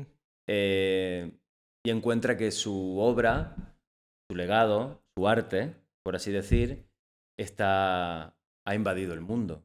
Ella, aparte de ser santa, es la primera mujer, mm, la primera escritura, escritora moderna de la España moderna, es patrona de todos los escritores, ha sido traducida a todas las lenguas del mundo, sus libros están en todas las bibliotecas del mundo, hay póster con su cara, charlas, hay hasta un póster que se llama Yemas de Santa Teresa. Eh, bueno, quiero decir, ella es una estrella del pop, o sea, ella es mundialmente Sí. conocida y ha traspasado las barreras de, de todo. Hay canciones que van sobre ella. eh, sus poemas se han convertido en Vivo sin vivir en mí, tan alta vida espero, que muero porque no, muero, pues eso se lo conoce todo el mundo. Sin embargo, ella, al volver, eh, aparte de que tiene que encontrar su cuerpo y recomponerse porque se entera, ella sabe lo que le ocurrió en vida, pero no sabe lo que sucedió con ella después de muerta, y se entera que la descuartizaron nada más morir. Sí. La abrieron en canal y por aquello de las reliquias está completamente esparcida por todo, quiero decir, en Málaga está la mano, en Ávila está el corazón, pero las muelas están en México, la clavícula está en Italia, en París hay un ojo, ella está esparcida por el mundo. Entonces, eh, eh, con la excusa de que tiene que recomponerse físicamente, porque es solo gaseosa, ella ha venido en un es, es solo espíritu. Sí. No tiene como Cristo No al resucitar un cuerpo en el que encarnarse, va a buscar su cuerpo y se da cuenta que entonces, bueno, ella empieza a profanarse a sí misma para recomponerse como si fuese un cyborg, una especie de Terminator. eh, y cuando ya está... ¿Y qué pasa? Que cuando ya está reencarnada, ella no tiene papeles. Es una indocumentada. No tiene... Es una ilegal. Y es...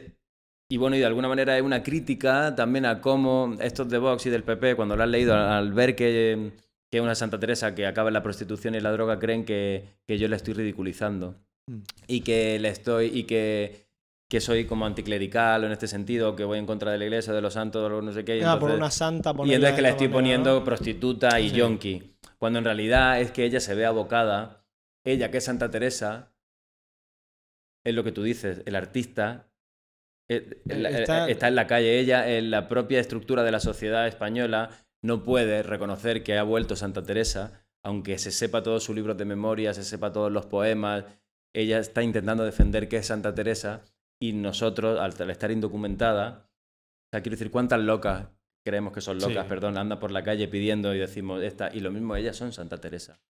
Y lo mismo Claro. son científicos. Claro, lo mismo claro. tienen una mente increíble. Lo mismo son, lo mismo son mucho más inteligentes que tú. Podrían, lo mismo hay gente que Es decir, no sabes nunca el indigente si está ahí porque no sabes quién es.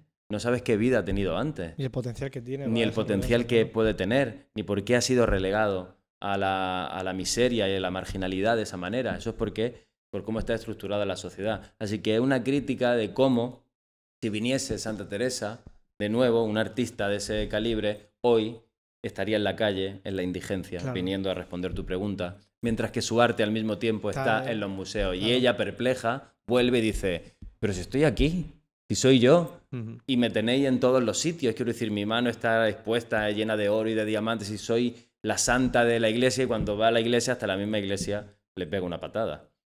¿No? O tiene que estar en la puerta de la iglesia pidiendo, y ni- siquiera la iglesia se da cuenta que en su puerta tiene a Santa. Teresa. Sí, sí, sí, sí, Eh, bueno, y viene a responder un poco esto de cómo al final el artista puede, en la obra puede estar dentro de un museo o subrayada con letras de oro, mientras que la persona que ha hecho esa obra al mismo tiempo puede estar puede estar en la calle pidiendo en la puerta del Guggenheim cuando su cuadro está dentro del Guggenheim. Claro, a mí me dio un. Yo dije, joder, es que qué mal trabajo hacemos en preservar el arte si el que nos da el arte no lo estamos cuidando.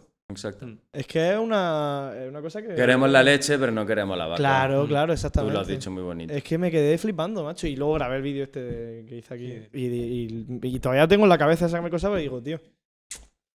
Que es que, joder, toda la, y siempre. Y, y es que no sé, no sé cómo continuar, no puedo más. Yo creo que también un poco el...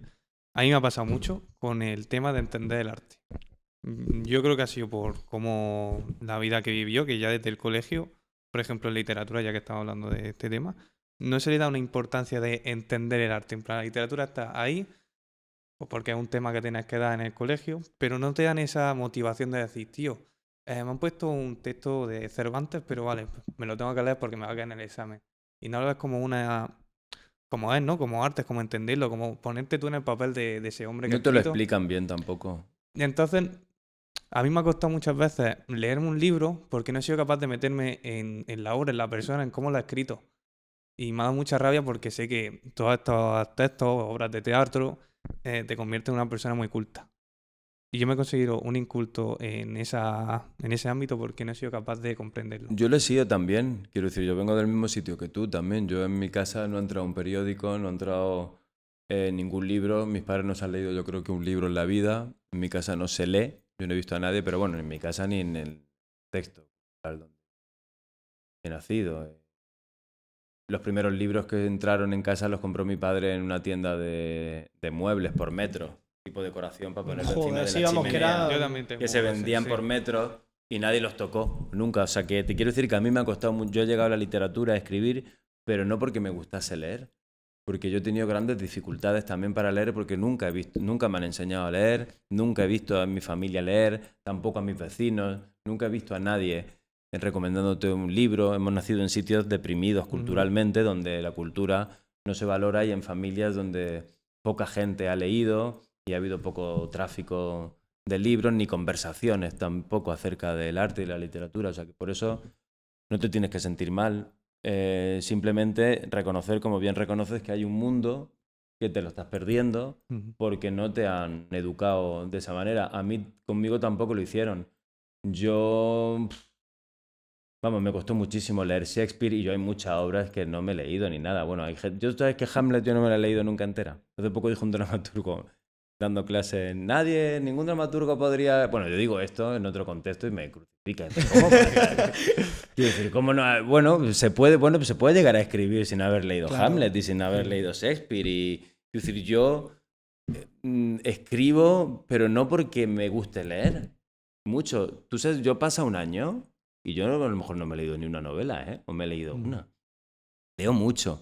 Leo cosas de ensayo, Claro. que me gustan, leo biografías, leo cosas, mm, em, pero novela, y si leo obras de teatro, poco a poco me tuve que esforzar muchísimo. De todas formas, yo me fui a, en el 97 yo ya dejé, abandoné los estudios de BUP, nunca me los saqué. Yo estuve cinco años, hice primero, primero, prim- creo que tripití primero, pasé segundo, segundo, pero tripití tercero, y cuando estaba en tercero no, no me había sacado ni las matemáticas de primero. O sea que dije, llevo cinco años y no tengo ni primero de tengo BUP. nada. Mm. Digo, estoy perdiendo absolutamente el y, la, y me fui a Madrid con el graduado escolar, que estaba aprobado con un 6. O sea, con un bien raspando. O sea, Sí, con- raspaillo. o sea, yo he sido muy mal estudiante, he suspendido todas las asignaturas mm, y llegué a Madrid hecho un inculto con el graduado escolar sin haber leído prácticamente, me atrevo a decir, ningún libro. Creo que me gustó el libro del buen amor o en, la, en literatura, porque Ujú. tuvimos a Antonio Serrano, que era el, fue el antiguo director de la Jornada del Te- Teatro del Siglo de Oro. Por ahí me aficioné y fue por el teatro que yo empecé a leer un poco. Pero a mí a día de hoy me cuesta mucho la, la lectura porque no me han criado en eso. Es importante eh, tener costumbre, Claro. como Mm. en todo.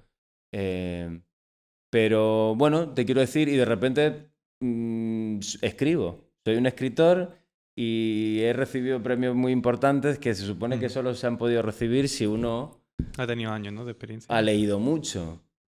Eh, esto es polémico, pero es mi realidad. Yo no provengo de, de- de una familia con estudios, son prácticamente analfabetos. Mi madre aprendió a sumar y a restar y a multiplicar ya con treinta y pico años, porque no sabía, se tuvo que apuntar a unas clases particulares porque mi padre trabajaba un día en el aeropuerto y tenía que llevar ya la tienda de losa.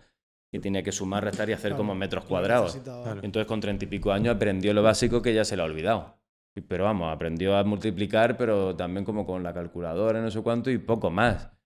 Yo a mi tía y a mi madre siempre le he hecho dictados, les costaba muchísimo escribir. Bueno, prácticamente analfabetos, por no decir analfabeto. Entonces, bueno, pues no venimos de ese sitio, no nos, tenemos que, no nos tiene que dar vergüenza tampoco, porque las capacidades las tenemos.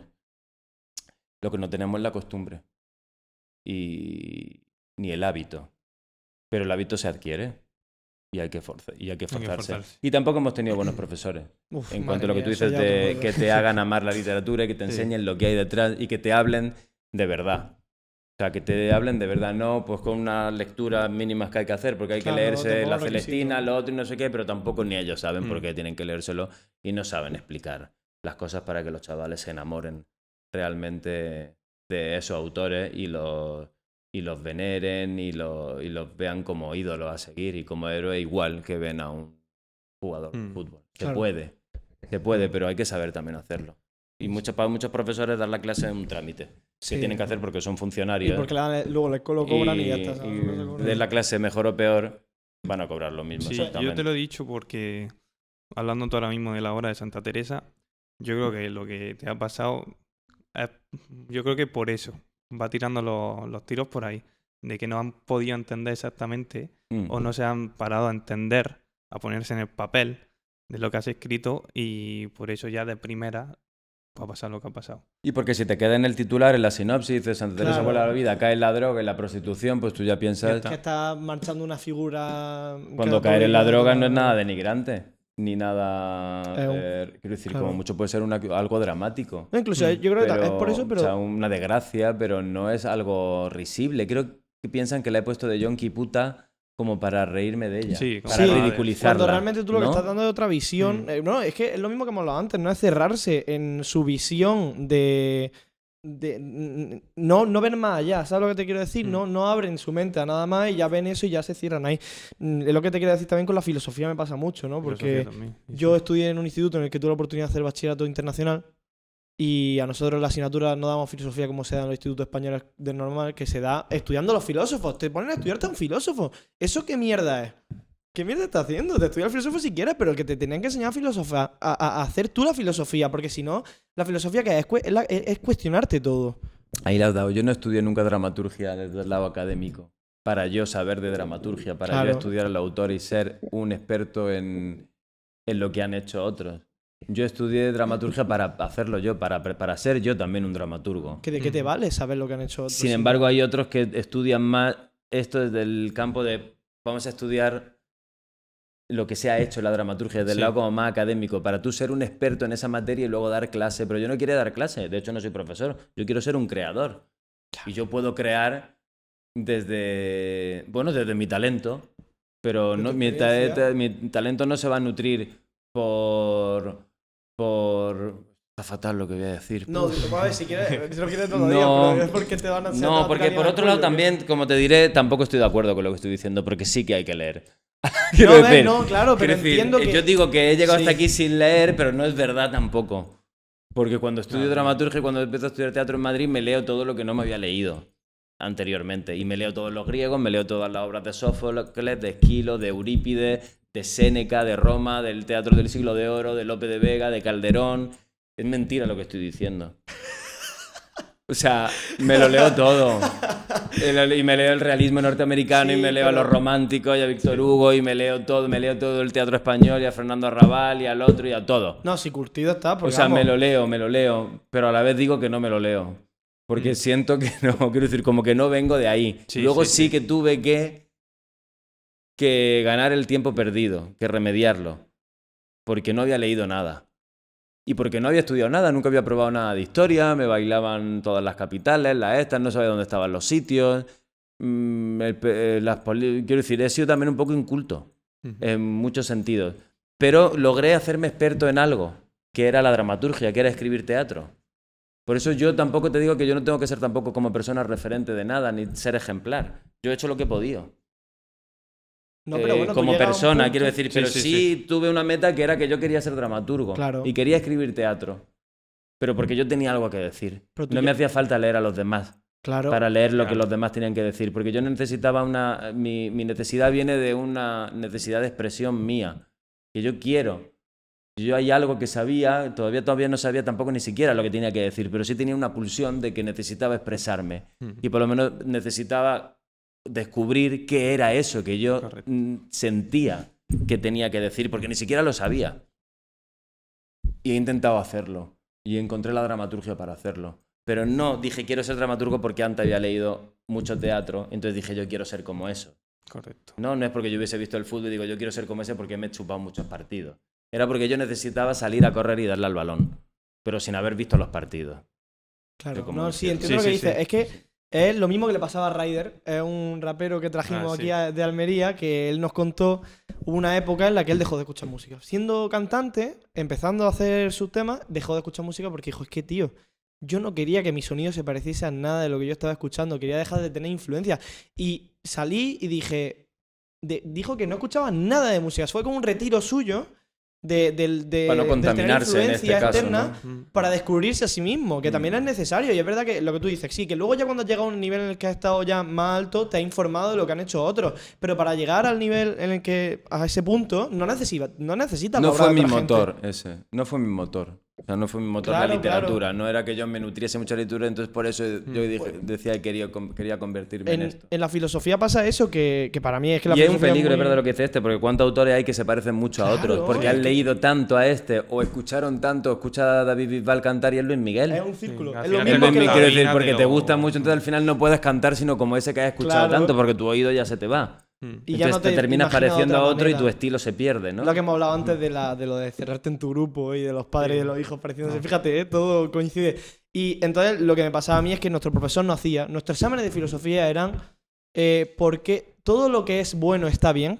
Cosas de ese tipo. Nos planteaba una cuestión y nosotros teníamos que escribir un texto de 2.500 palabras con una argumentación a favor y otra Es que eso es, la, eso es la filosofía, una Y- y pregunta mi y, hermano una pequeño- respuesta que no está clara. Claro, mi ¿no? hermano pequeño en el instituto, pues a estudiar la obra de los filósofos y yo decía, tío Nacho, Mm. ¿y a ti esto te gusta? Y me decía, y yo digo, es que claro, normal que luego se eh, margine tanto a las letras y a las carreras de letras, como se suele decir, ¿no? Aparte que ya no tiene sentido porque ya está internet. que Claro. tú las personas no tienen que ser enciclopedias. Quien quiere Tú estudiar a ya no tienes que estudiar a los filósofos para hablar lo que hizo este cuando nació, cómo era su filósofo, porque eso ya eso ya está al alcance de todos. Claro, claro. Ahora lo interesante es que la gente sepa pensar y crear nuevos filósofos, pero para eso no hay que estudiar lo que hicieron otros. Y tanto como los Bueno, filósofos, con los artistas, sí. como cualquier persona, o sea, como cualquier tipo de profesión. Tú no te puedes basar en el trabajo de otra gente para hacer el tuyo. ¿Qué tipo de trabajador eres? No eres nadie. No tiene identidad. Mm. O sea, te, puedes basar, pero no me refiero a que sea tu único conocimiento. Tú tienes que explorarte a ti mismo y sacar tu propio. Vamos, a mi manera de verlo, por lo menos, es lo que opino yo. Por eso las clases de literatura tendrían que ser más prácticas en el sentido de tú eres el artista. Sí. Claro, Tú- y ahora tú vas a escribir tu obra. claro. ¿no? Eso sería la hostia, vamos, sería increíble. Sería, Tú es imagínate que cuánta no solo en gente literatura, gustaría... en todo, es que debería ser en todo. Claro, claro. Yo, por y- ejemplo, y- ahora en la universidad es como si hubiera estado cuatro años sentado delante de una pizarra. Porque no, no me han transmitido nada de lo que yo... ¿Qué estás haciendo? Yo estoy haciendo CAF, ¿vale? Yo de sí. entrenamiento Ciencia de de la- personas, ciencias del deporte, ¿vale? Y... Como para entrenador. Sí, para por entrenador ejemplo. y no he aprendido nada de que yo no supiera antes. No me han dado eh, el papel de entrenador, por así decirlo a mí. Y entonces no he aprendido nada. Tú me has dicho, sí, este ha hecho X y este ha hecho Y. Ahora tú aplícate. Cuento, bueno, pues según este, es solo eso. No te la juegues.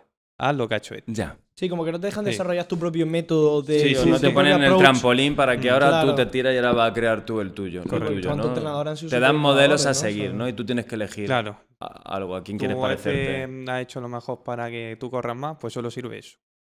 Bueno, a veces la forma de estudiar es que es así. Quiero decir, yo supongo que entras a estudiar también bellas artes o pintura y tienes que estudiar todos los movimientos que ha habido. Mm. También para que Picasso llegase al cubismo, pero al principio supongo que tuvo que pintar un jarrón al natural. Claro, claro. Y bueno, hay que tener- el modelo ahí y no Sí, empieza rompiendo, no empieza haciendo cubismo. Hay que partir de una base, eso está Pues claro. hay que empezar, pues solfeo, no, pues, pues venga, do, re, mi, fa, sol, la, sil. Mm. Y al pentagrama, por lo menos vamos a empezar desde el principio poniendo las Claro. notas. Bellas artes, pues venga, ahí está la modelo o el modelo o el jarrón, vamos a pintarlo. Desde este lado, desde el otro lado, desde el otro lado. Mm. Luego Picasso llega un día que dice, estoy hasta los huevos de pintar realista. Voy a romper todo y voy a hacer las tres dimensiones, la voy a hacer una, no sé cuánto, y ahora el jarrón lo voy a pintar Claro. en un plano por todos lados. Pero bueno, tuvo que aprender cómo se hizo. Sí. Eh, cómo, quiero decir, no puede empezar por el cubismo. No creo que nadie empiece ya rompiendo las reglas. Mm. Quizá haya que experimentar con- aprender cómo se ha hecho técnicamente, siempre cómo funciona lo básico, pintar el jarrón natural para luego tú romperlo como tú quieras. Hombre, para romper la ley tienes que conocerla, ¿no? Esto es decir, es. o sea... Esto es, no podemos romper el jarrón si el jarrón no, lo, no saben ni pintar el jarrón. Mm. ¿Cómo lo va a romper? Hay mucha gente que quiere ya llegar de rompedor. Yo quiero descubrir ya, dice, bueno, pero espérate, vamos a estudiar primero cómo hemos llegado hasta aquí. O cómo las bellas artes, cómo de la pintura o de la escultura han llegado hasta aquí. Yo también estudié, me enseñaron el teatro, lo que había pasado desde el nacimiento del teatro en Grecia hasta nuestros días. Y ahora tú tienes la posibilidad de escribir lo que quieras.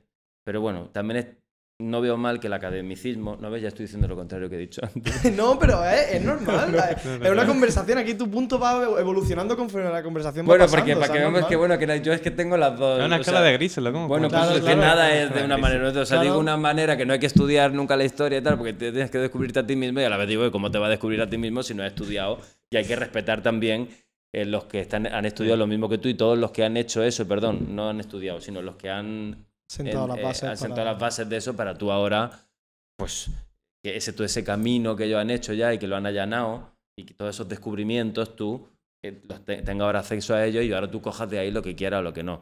También sería como de- mm, malgastar un poco todos los Todo hallazgos, todos los hallazgos de la historia ¿no? que se han obtenido de otras personas como tú que antes se han esforzado No, y todo el y trabajo tú que ahora no quieras. Entonces, bueno, no sé para qué digo nada cuando luego me contradigo. digo, No, pero no, está bien, hombre. Demuestra está que eh, no todo el mundo tiene que tener una visión sola y. No, no todo el mundo, sino uno mismo también tiene Claro, las pues dos. decir, lo no peor es que yo opino una cosa y la contraria de momento. Es que- Me llevo la contra a mí mismo. No es. Yo creo tampoco. Sí, es que no es, es contradecirse, pero es necesario. Si no, no. Bueno, porque como hemos dicho, los extremos no son buenos. Entonces, nada, todos los, todos los problemas que están pasando ahora políticamente, todo es porque está todo completamente polarizado, sí, ¿no? claro, es una locura, macho. ¿Sabes? Si la no eres división- capitalista férrima, entonces ya es que eres un comunista rojo. Y dices, La bueno, división que hay ¿eh? ahora y como tenga. No, no puedo y- criticar nada porque si no soy todo lo Y contrario. al contrario ¿no? también, si llevas una bandera de España ya eres facha nazi y Sí. todo lo que tú seas. y es como, tío, vamos a ver.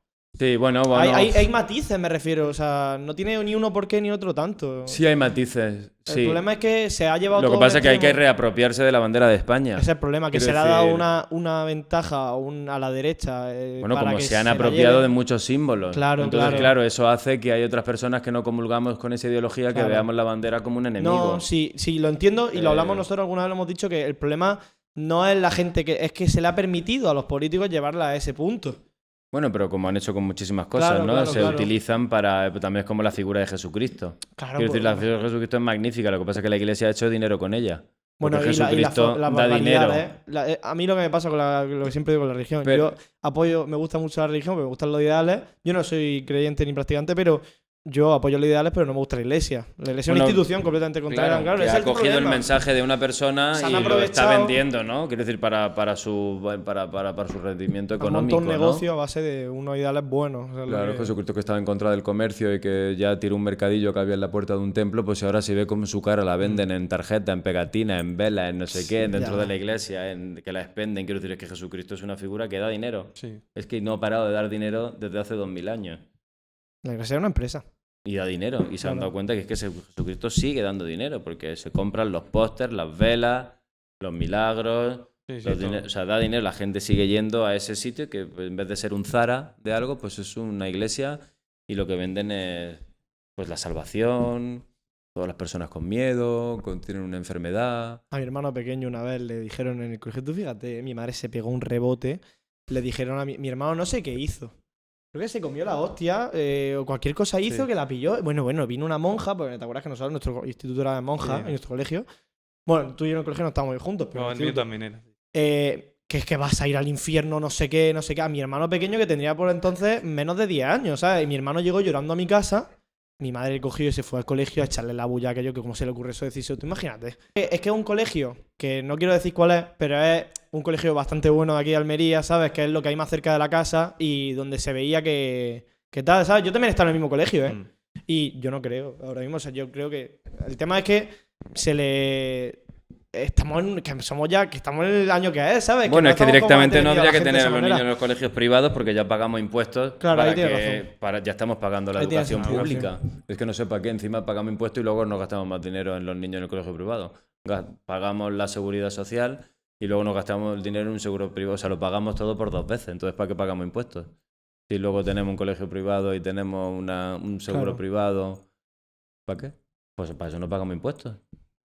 No, a ver, sí, tienes razón. Si es porque. Si pasa es porque, fíjate, ahí tienes razón porque la gente se queja de que las, cosas públicas, la sanidad pública, la, la educación pública, la gente que, que- que lo hace, que se lleva luego a los niños a un colegio concertado y tal, eh, y yo incluido, me quejo de la, de la- de la educación pública, pero luego sigues pagando los impuestos. Ahí tienes toda la razón, que, que te quejas de cómo funciona, pero no haces nada para cambiarlo.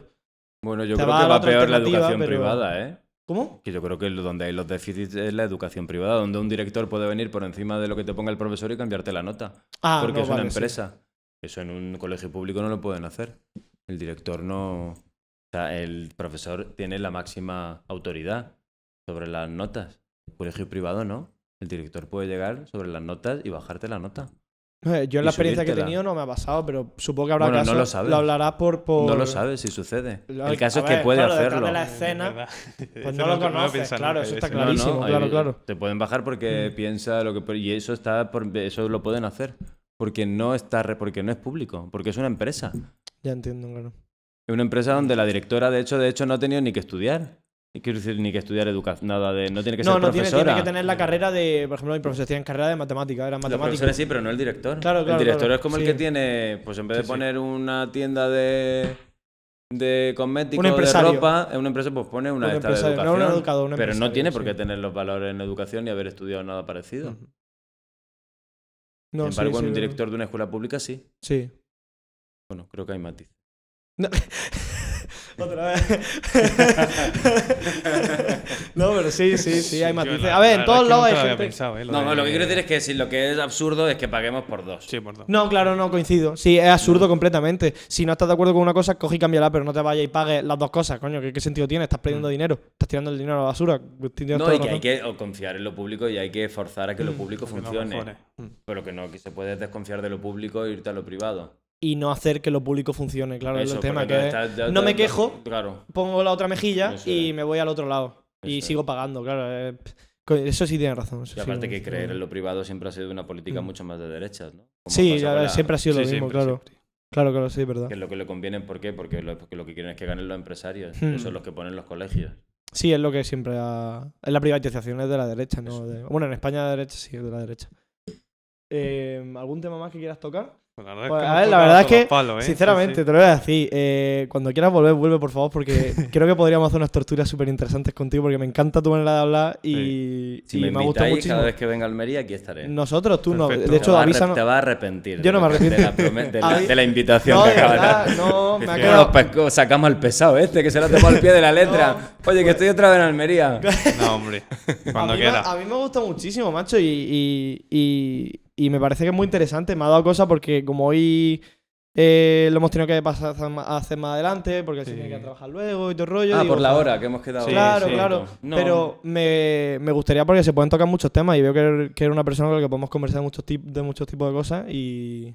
Vosotros Y me ha gustado mucho, la verdad, Muy ¿eh? bien también. Me ha gustado Sí, no mucho, ha me hecho replantearme mucho. mi vida entera Hombre, en yo- yo- yo he una quedado- hora. Ya me ha hecho replantear muchos temas y he quedado como el culo al principio de la entrevista con lo de la Wikipedia. Ah, bueno, pues He, No, sido du- vergüenza. he sido duro al No, principio. no, está bien. De hecho, le digo, no puedo empezar así la entrevista diciendo no, al chico no. que ha sido por él. No está por- bien, digo, está bien, está bien. No, sí es verdad, sí ha sido...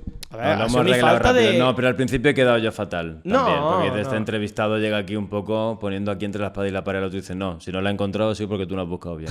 La red ver, está llena. A ver, al final es, en parte es verdad. Yo no, a mí no, No, me, no me avergüenza, verdad, ¿eh? No Sí, a mí no me da se vergüenza. puede llegar así a los sitios. Sí, entiendo que no es la manera, vale, pero a mí no me da vergüenza. Por Lo he mí pensado, Te pido personalmente. disculpas. No, a mí no me ha ofendido, no te preocupes. Sí, tienes toda la razón. El tema es que, claro, la falta de tiempo tal, me he puesto antes de justo ir a buscar o buscando y digo, joder, es que viene Paco, tengo que informarme lo más rápido que pueda de lo que tengo, porque no puedo llegar a la entrevista sin saber quién es este hombre. Yo no puedo, yo no quería venir aquí a hablar sin saber quién eras tú, ¿sabes? Porque fí- fíjate, era otro tema que nunca había oído hablar de ti. Ni falta que te hace. Ya, pero eh, eres un personaje almeriense, ¿sabes lo que te quiero decir? Eres una persona de Almería, de mi ciudad, que ha tenido logros, que ha conseguido unos ciertos logros. ¿Y por qué oigo hablar de del futbolista que va a jugar a la selección española, pero no oigo hablar del dramaturgo que ha conseguido tantos premios o que tiene una carrera bastante exitosa? Pues te vas a hartar ahora. No, es genial, por mí genial, vamos. Por mí genial, vamos, yo encantado. Sí, es la hostia. Además, yo sé que esta entrevista va- le va a gustar mucho a la Sí, gente le va a gustar a la escucharla. gente. Esta, esta entrevista da para muchos juegos, sí, sí. sí. ¿Cuánto tiempo llevamos? Llevamos una Una hora y media. Una hora. Uno. Y, sí, y media justo. Ya está, bien. ya está bien, Volando, ¿no? sí, sí. Está genial, está genial. Oye, ya, ya quieres irte, ¿no? Vale, ya está, ¿eh? Lo puedes decir. Sí. creo, que hasta, creo que lo podemos estropear. Y No, hasta ahora ha quedado bien. bien. bueno, oye, pues muchas gracias, Paco, Muchas por, gracias venir por y por compartirnos todo esto que nos has contado. Me ha encantado. O sea, la información que me he preparado no la he usado. Ha sido lo mejor. Lo mejor que podía pasar era eso, Sí. ¿eh? Así que muchas gracias por todo y nos veremos en la próxima. Y nada. Gracias a vosotros por invitarme y a los chicos que trabajan aquí detrás de las cámaras también. Antonio y, Alberto. Alberto, y- Antonio y Alberto. Bueno, Venga. pues gracias a los cuatro, ¿eh? un besico. Hasta luego. Adiós. Besico.